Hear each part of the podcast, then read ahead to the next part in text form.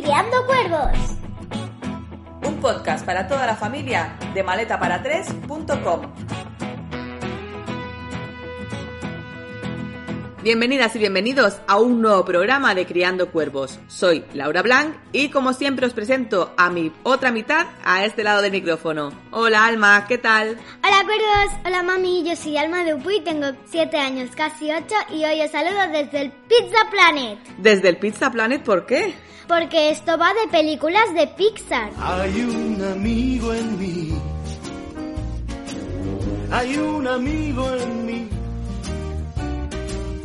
Cuando eches a volar y tal vez añores tu dulce olor. Exactamente, hoy vamos a hablaros de las 5 mejores películas de Pixar. Que no tienen que ser las mejores las nuestras, las vuestras también son magníficas. Exactamente, es nuestro top 5 basado en nuestros gustos, por tanto no, no son las 5 mejores escritas en piedra, no, cada uno tiene sus gustos, pero estas son nuestras 5. También hay que decir que mis 5 no coinciden todas con las 5 de Alma, hay una que es distinta, así que ya lo veréis más adelante. Hoy vamos a explicaros primero un poquito sobre la historia de Pixar para situarnos un poquito a ver de dónde viene todo esto.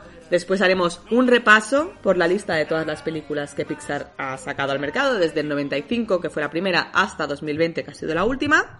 Después iremos directamente a nuestro top 5, a nuestro top 5. Primero el mío, después el de Alma. Y después os, eh, os hablaremos de algunas curiosidades que hay por ahí que nos han parecido pues que eran divertidas de, de contar. ¿Vamos a ello?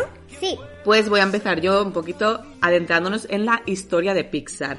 Pixar tiene su origen en 1979, cuando la compañía se llamaba The Graphics Group y era un departamento de Lucasfilm. Sí, sí, ya lo sé, los fans de Star Wars habéis levantado las orejas, lo sé. Exactamente, Lucasfilm, la cuna donde nace Star Wars, de la cabeza de George Lucas. A mitades de los 80 fue adquirida por Steve Jobs, otro que os suena, ¿no? El Mesías de Apple. Steve Jobs la convirtió en una empresa de animación independiente, es decir, la separó de George Lucas, la separó de Lucasfilm. En el 91, eh, ya de la mano de Steve Jobs, Pixar llega a un acuerdo con Disney para hacer tres pelis sobre Toy Story que estaban basadas en un corto ya existente de Pixar llamado Teen Toy. En el 94, otra vez Disney y Pixar llegan a un acuerdo para futuros proyectos, y estos futuros proyectos serían Bichos, Monstruos S.A. y Buscando a Nemo. Finalmente, tras varios años de conflicto y desacuerdo, ha habido mucha tensión entre las dos compañías. Finalmente, Pixar fue adquirido por Disney en 2006, pasando a ser propiedad de Disney. La primera película, nos parece que hay que reseñarlo en la historia, la primera película nacida de la colaboración entre Disney y Pixar fue Toy Story en 1995, convirtiéndose así en el primer largometraje totalmente animado por ordenador de la historia. Ahí es nada.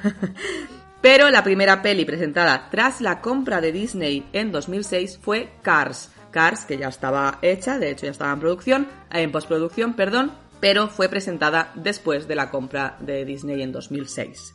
Y hasta aquí un poquito del repaso por la historia de Pixar.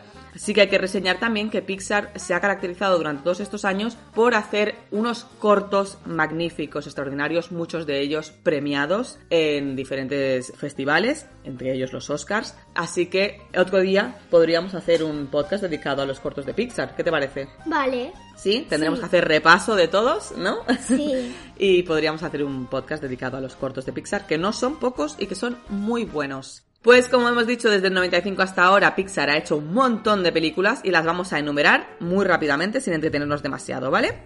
En 1995 empezamos con Toy Story, que fue una auténtica revolución en el mundo de la animación, por supuesto. En 1998 se estrena Bichos, una aventura en miniatura. En 1999 se estrena Toy Story 2, como veis la franquicia de Toy Story empezaba ya a extenderse. En 2001 Monstruos S.A. En 2003 se estrena Buscando a Nemo. Quien no entienda esta referencia no tiene infancia y tiene que correr a ver Buscando a Nemo, la tenéis que revisionar. Así sabréis por qué hago este canto tan extraño. En 2004 se estrenan Los Increíbles. En 2006 se estrena Cars. En 2007 se estrena Ratatouille. En 2008 Wall-E, que fue un antes y un después, yo creo, en la compañía, porque empezaron a tratar temas más complejos, temas que van mucho más allá de lo visual y del audio de la película, ¿no? Van mucho más allá, es un mensaje a largo plazo. En 2009 se estrena Up. En 2010 llega Toy Story 3 con el fatídico Lotso. en 2011 se estrena Cars 2. En 2012 se estrena Brave. En 2013 Monstruos University. En 2015 Del Revés. En 2015 otra vez El viaje de Arlo. En 2016 Buscando a Dory. En 2017 Cars 3.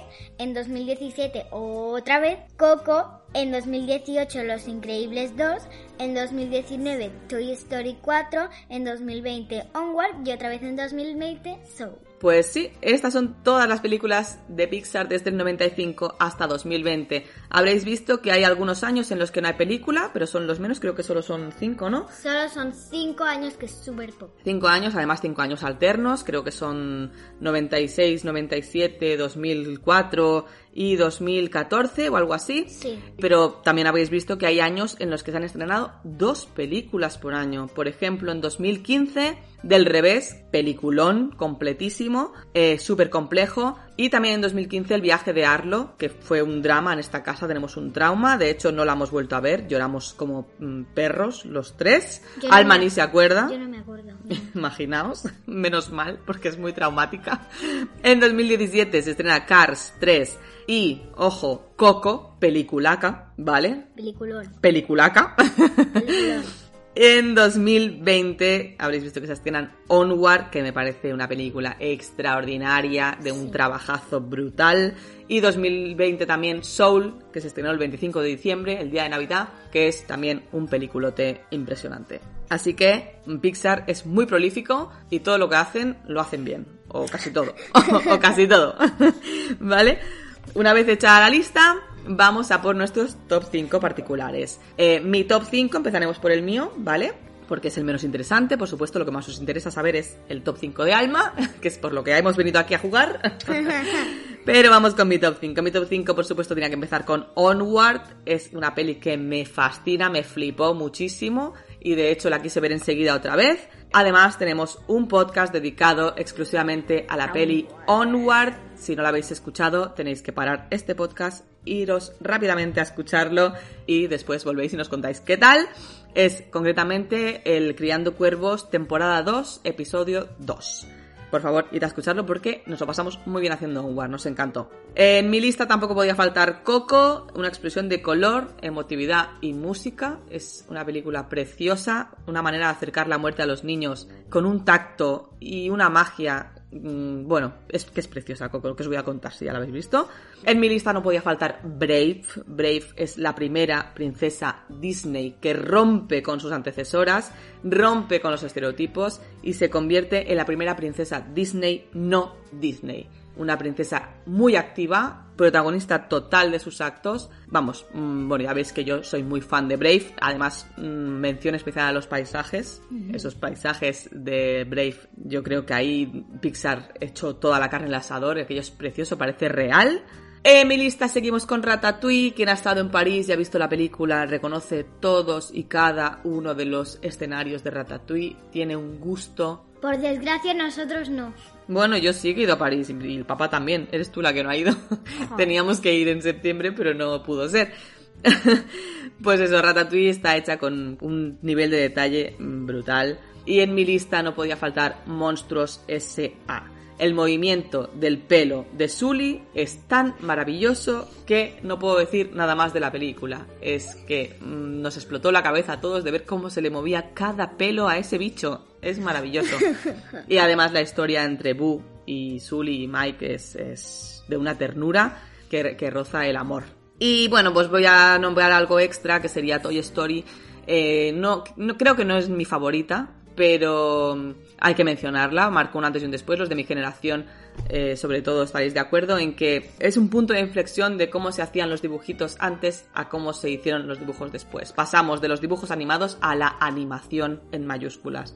Lo tenía que meter en la lista porque evidentemente es un, es un hito muy importante. Toy Story marcó toda nuestra generación. Si te dicen animación directamente, yo creo que todos pensamos en Toy Story. Así que me callo ya porque me pongo muy pesada y nos vamos directamente al top 5 de Alma. Alma, ¿cuál es tu top 5 y por qué? La primera peli del top 5, de mi top 5 es Onward, porque me encanta la magia, me encanta cómo está hecho y que intenten ver a, sus, a su padre y todo ese amor. Muchas aventuras, ¿eh? Muchas aventuras. sí. ¿Cuál es la segunda? Soul, porque me parece que transmite un mensaje muy bonito.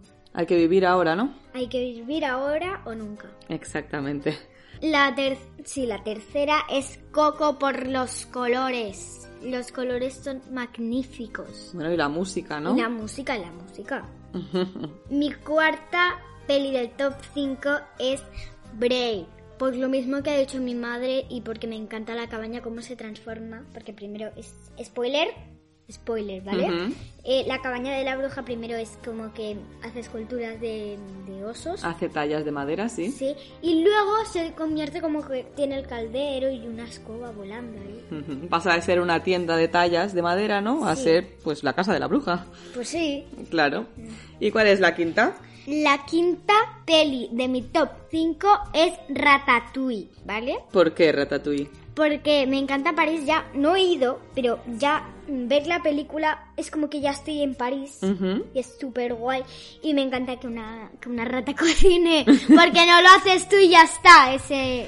La, la magia de ser niño ¿eh? y de los dibujitos, porque en la peli es muy guay ver a Remy ahí con el puchero, pero imaginaos que entráis a la cocina y os encontráis una ratota encima del mármol moviendo el puchero. Mira, yo a mí me da una angustia que me muero. Así que, bueno, es la magia del cine, ¿no? Sí. Pues este es nuestro top 5. Como veis, es prácticamente el mismo. Lo único que cambiamos es que yo no he puesto Soul en mi top 5. Para mí es una peli bastante complicada y bueno, es muy bonita, pero nada más. No, no me transmite tampoco esas ganas de volver a verla. Eh, y en cambio, pues yo he incluido Monstruos S.A. porque para mí tiene muchos recuerdos. Además, esto va a quedar muy feo que lo diga, pero fue la primera peli pirata que me descargué en el emule. que los que sois viejunos como yo os sonará lo del emule, a los más pequeños no tendréis ni idea de lo que estoy hablando. Niños, no pirateéis, está muy feo. En los inicios de Internet, en que Internet era aún más oscura y albergaba más horrores que hoy en día, pues estaba a la orden del día esto de descargarse películas. Y la recuerdo con cariño porque además la tuve que descargar en latino, por tanto la vi en latino y después cuando la vi al cabo de los años en castellano me pareció súper raro. y bueno, pues eso, le tengo un cariño especial a esta peli y, nada más, por eso la he incluido en mi lista. Como os decíamos antes, este es nuestro top 5, el vuestro puede ser totalmente distinto, de hecho nos encantaría que nos comentéis en Instagram o en Facebook, donde queráis, en YouTube mismo, que nos comentéis cuál es vuestro top 5 de toda esta lista que os hemos dado antes de las pelis Pixar. Y hasta aquí el top 5, ¿no, Alma? Sí. ¿Qué podemos hacer ahora? ¿Qué queríamos compartir también con, la, con los oyentes? Las curiosidades. Que son súper guays. Os hemos preparado unas curiosidades por si no las sabíais. Alma, ¿empiezas tú? Sí. Pues venga, vamos allá. La primera curiosidad es que todos los gritos de los niños de Monstruos S.A.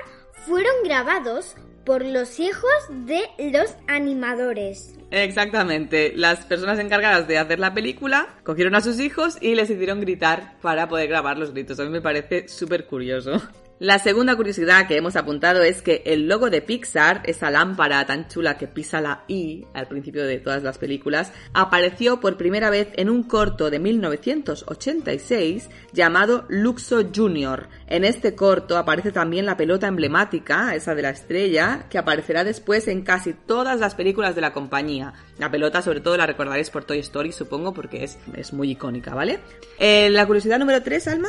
La curiosidad número 3 es que la camioneta de Pizza Planet ha aparecido en la mayoría de pelis Pixar. Sí, sí, la, la, camioneta de Pizza Planet, si os fijáis bien en las pelis, en casi todas las pelis Pixar, la veréis por ahí haciendo un cameo, ¿no? Aparece pues aparcada en un sitio, o pasa justo delante de la pantalla, es guay porque bueno, Disney Pixar lo que hace es que mete muchos, lo que se le llama easter eggs, ¿no? Muchos huevos de Pascua. Le gusta esconder pistas de películas anteriores o de películas futuras dentro de, de sus películas. Y eso pues mola mogollón porque cuando lo reconoces dices, uy, pero si eso es tal, o uy, eso es aquello, ¿no? Sí. Y mola bastante. El cuarto dato que nos ha llamado la atención es que los creadores de Brave querían cambiar la intro clásica del castillo Disney, ¿no? La de na na na na na na, el castillito este típico de Disney, lo querían cambiar y poner el castillo de Dumbrock, que es el castillo de Mérida.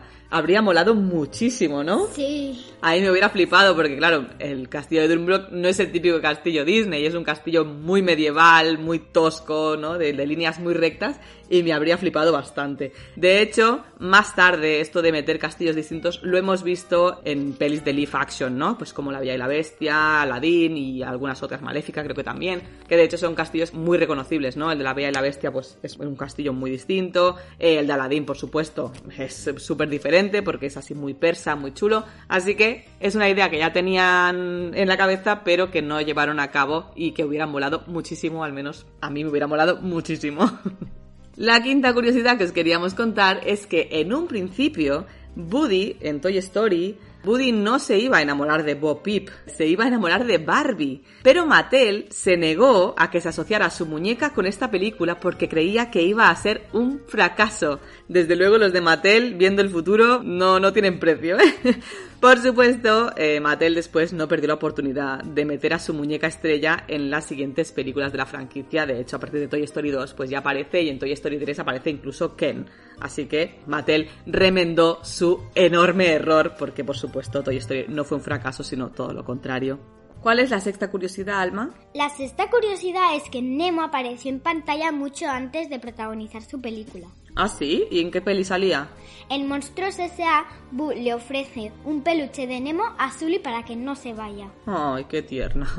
El número 7. En 2021 se espera la película Luca, que tiene lugar en un pueblo de la Riviera Italiana. A mí ya me han ganado forever. Por lo poco que he visto, pues tiene una estética algo distinta al acostumbrado por Pixar. Puede que solo sea el cartel promocional lo que se aleja un poco de la estética, ¿no? Pero las imágenes que he visto, que de hecho he visto una captura, me han evocado mmm, Tom Sawyer. O sea, me han traído a la mente las aventuras de Tom Sawyer. Así que me imagino pues que irá un poquito por ahí, por el lado de una historia sobre la amistad.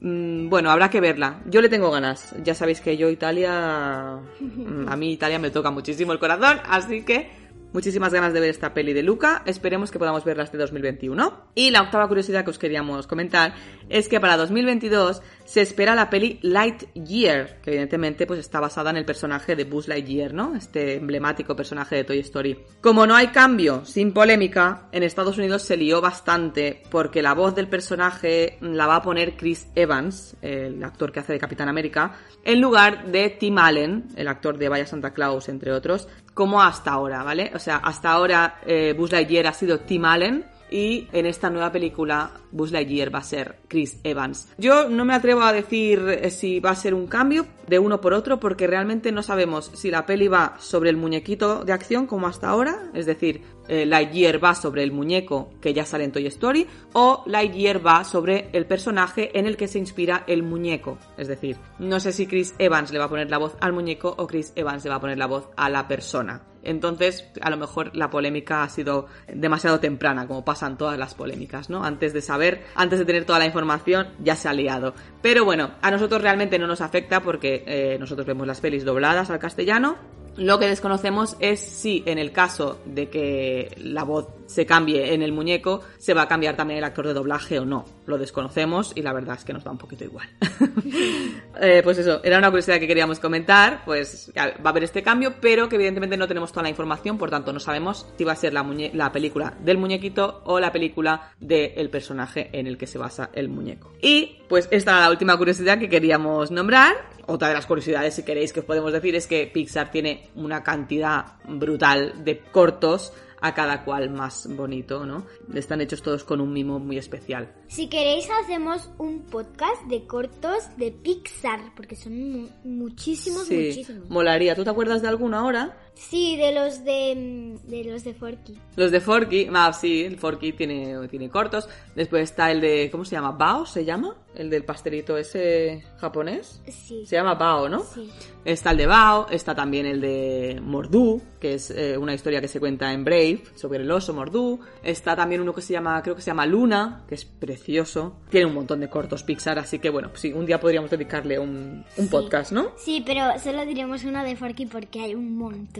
Sí, es que con Forky lo que han hecho es una especie de serie, ¿no? Una serie Sí. de capítulos cortitos. Pero bueno, claro, de Toy Story también hay un montón de cortos. Así que un día nos tenemos que poner las pilas, eh, sentarnos delante de la tele, ¿no? Qué gran esfuerzo. Sí. Y vernos todos los cortos de Pixar, que no son pocos, y hacer un podcast. Nuestro podcast de hoy termina aquí. Esperamos que os hayan gustado pues todo lo que os hemos contado, tanto sobre la historia de Pixar si no la conocíais, como las curiosidades que os hemos contado que nos han parecido pues divertidas. Sí. Ahora podéis coger otra vez toda la lista de pelis que os hemos enumerado antes y compartid con nosotros vuestro top 5, eh, decirnos si coincidís con el nuestro, pues por qué. Y nada más, que si os ha gustado, pues que nos compartáis, que nos deis amor, que nos busquéis por las redes y que podéis encontrarnos también en maletapara3.com, ahí tenéis el acceso directo a los podcasts. ¿Y qué alma? Y pues que a mí me encanta este podcast porque Pixar tiene un montón de pelis, todas súper chulas. Y pues nada, no tengo nada más que decir. Pues si no tenemos nada más que decir, nos despedimos hasta el próximo podcast. Nos escuchamos en el próximo programa. Adiós.